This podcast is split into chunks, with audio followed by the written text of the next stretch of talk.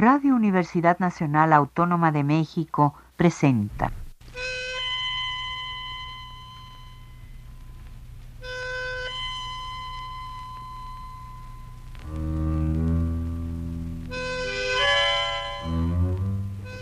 Cien años de tango.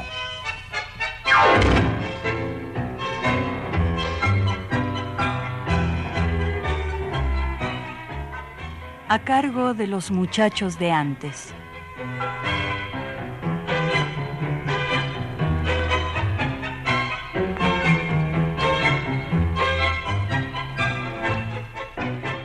Buenas tardes, amigos tangueros de todos lados. Bienvenidos a una edición más de su programa 100 años de tango, que con el ánimo de costumbre y el gusto que no se agota, trae para ustedes cada semana una revisión a la música del Río de la Plata, con sus vericuetos, sus temas, con sus evoluciones, sus creadores y sus protagonistas. En esta ocasión, nos centraremos en uno de los instrumentos de la orquesta de tango y a tres de sus cultivadores más sobresalientes. Recordemos que los cuatro inamovibles en la típica son el bandoneón, el piano, el violín y el contrabajo, de los cuales este último se ha acostumbrado a recibir cierta ingratitud, puesto que no es tan perceptible de primera para una escucha común. No suele tener los brillos de los demás instrumentos, pero sin él las interpretaciones no tendrían un soporte estructural. El contrabajo, el hermano mayor entre los instrumentos de cuerda, se echa la orquesta en los hombros junto con el piano. Recurrimos al siempre acertado investigador Luis Adolfo Sierra, que nos comenta significó el contrabajo en las orquestas del tango el gran complemento para el necesario apoyo de la marcación rítmica. Y la iniciativa de su inclusión correspondió acaso por igual a Roberto Firpo y a Francisco Canaro, preferentemente este último, que le dispensó al contrabajo la más franca acogida. Actuaba Francisco Canaro en 1916 en el viejo Teatro Olimpo, con el pianista José Martínez y el bandoneonista Pedro Polito. Allí se presentó la oportunidad de actuar en los bailes de carnaval de ese año en el Teatro Politeama de Rosario. A tal efecto, el trío debió ser ampliado para darle al conjunto una mayor capacidad de sonido, en tiempos que no existían los actuales amplificadores eléctricos, ingresando al conjunto Osvaldo Fresedo en bandoneón y Rafael Rinaldi en violín, con el novedoso agregado de Leopoldo Thompson como contrabajista. También Roberto Firpo había incluido ya en sus grabaciones fonográficas el contrabajo de Thompson. No era esta, sin embargo, la primera incursión del contrabajo en el tango. Esporádicamente y en distintas oportunidades, Vicente Rivielo, como asimismo los violinistas Andrés Espinosa y Eduardo Arbol, habían integrado tríos y cuartetos como contrabajistas, pero la inclusión de Thompson, que era hasta entonces uno de los más notables guitarristas del tango, tanto con Canaro como con Firpo, significaba algo así como la sistematización del contrabajo en su carácter de componente de la orquesta típica para compartir con el piano el sector básico de la misma.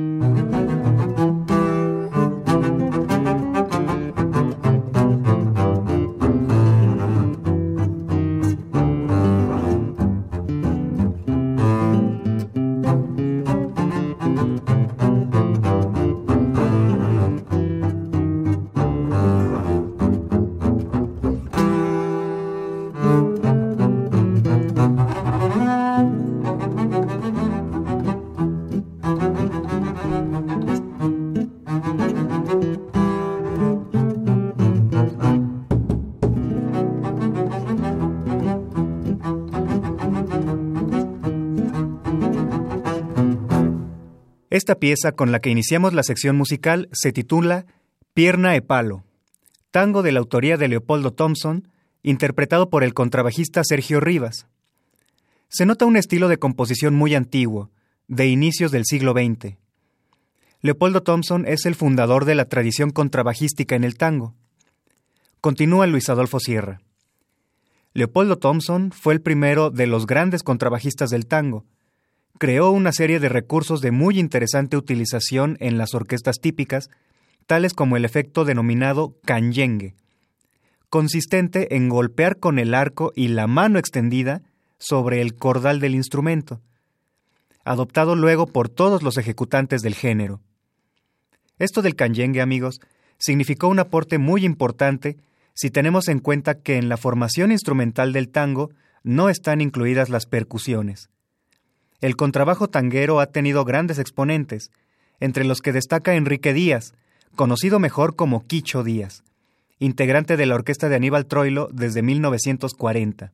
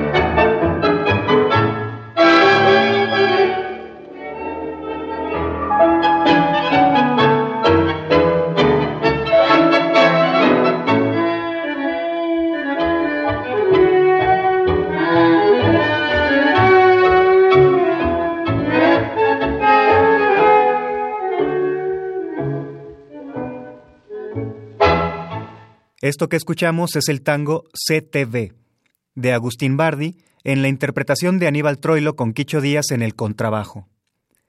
Quicho llegó a la orquesta de Troilo en 1940 para sustituir a Juan Facio. Cuenta Horacio Ferrer. Muchas veces, cuando ensayaban, le decía Pichuco a Quicho, ¿por qué no tocas lo que está escrito en el arreglo? Quicho le decía, pero gordo, si es lo que estoy tocando. Pichuco concluía, entonces tíralo y rómpelo y toca lo que quieras. Quicho ahí se lanzaba de arco y pizzicato a hacer lo que él sentía. El bajo de Quicho y la zurda de Goñi crean y fundamentan toda una manera rítmica nueva bajo la dirección de Troilo. Quicho Díaz comenzó su carrera tocando la guitarra y el bandoneón, instrumento este que lo llevó a formar la fila de fuelles de Juan de Dios Filiberto, pero pronto decidió seguir los pasos de su hermano José Díaz y tomó el contrabajo para no dejarlo más. Con Troilo estuvo del 40 hasta el 59. Luego participó con Lucio de Mare y fundó el conjunto Estrellas de Buenos Aires en el 60.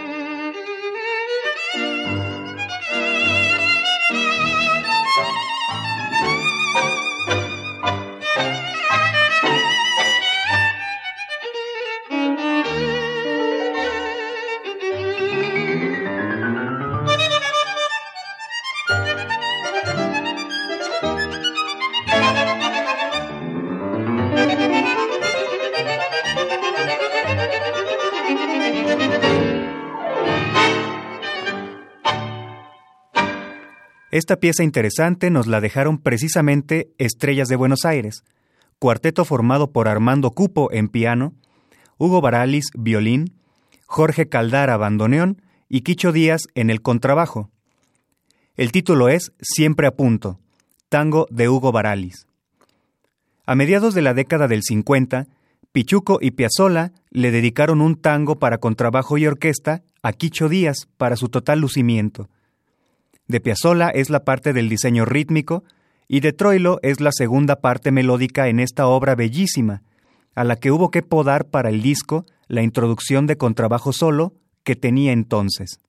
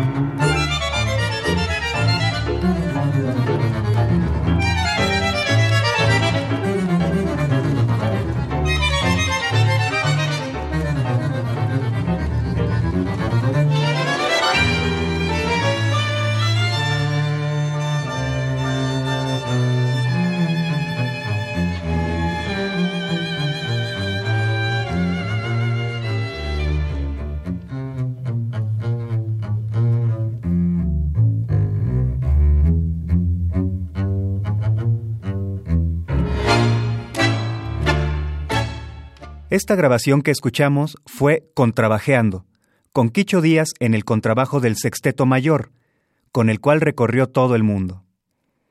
Ya antes había tocado en la orquesta de Mariano Mores, había visitado Japón con el Quinteto Real, y dejó este mundo en el año 1994, y es considerado como el mayor contrabajista del tango. Sus aportaciones fueron muy importantes, pero no menos que las que hicieran los músicos que mencionaremos a continuación, Aniceto y Alcides Rossi, que son padre e hijo. Alcides, el hijo, tomó el lugar de Quicho Díaz en la orquesta de Troilo, después de haber pasado por los conjuntos de Cristóbal Herreros, Florindo Sazone, Armando Cupo, Alberto Morán, José Basso y Alfredo Gobi.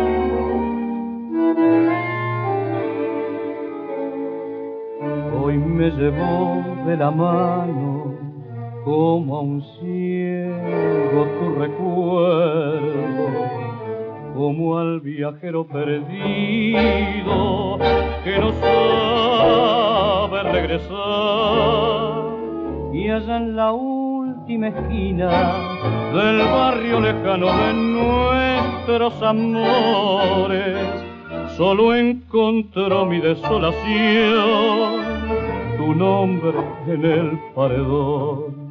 Yo no sé por qué he vuelto muchacha al lugar del amor quinceañero cuando gorrión esquinero sin miedo al ondazo brutal de la vida.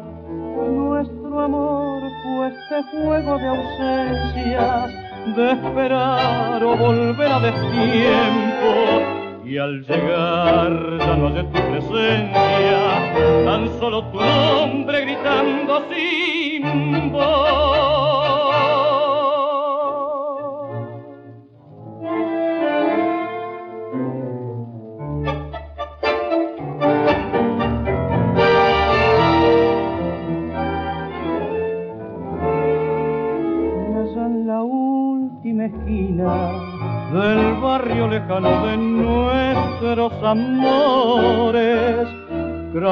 Con en el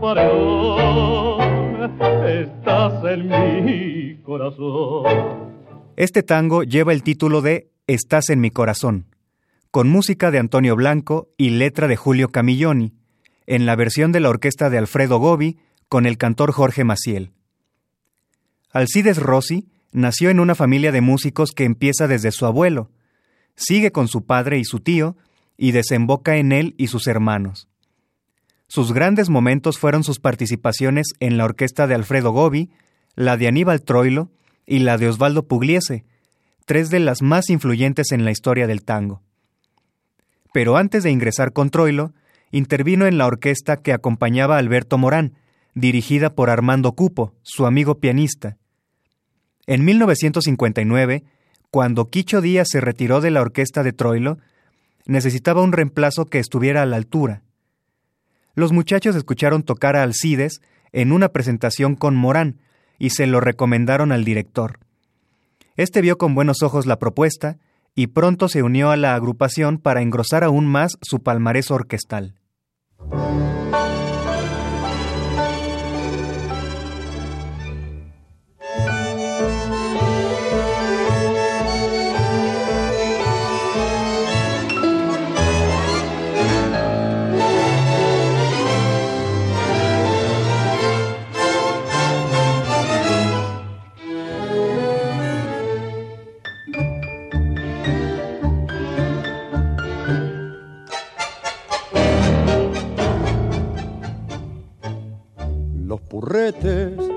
Trajeron la madera, tablones, sillas rotas, un catre y un cajón. La montaña se hará pronto una hoguera, las viejas tendrán brasas, no gastarán carbón. Y las caras serán rojos fantoches, millares de fogatas habrá por la ciudad. Surgirá la mañana en plena noche, paloma y papas asadas los pibes comerán. Fantasmas de acerrín y aquel viejo violín, las cuerdas le sacaron el alma y el zinzín, cantando el capuchín, pebeta de carmín. Un viejo distraído busca su botín, se cortará el violín, la noche tendrá fin y el viento hará milongas de cenizas y de hoy.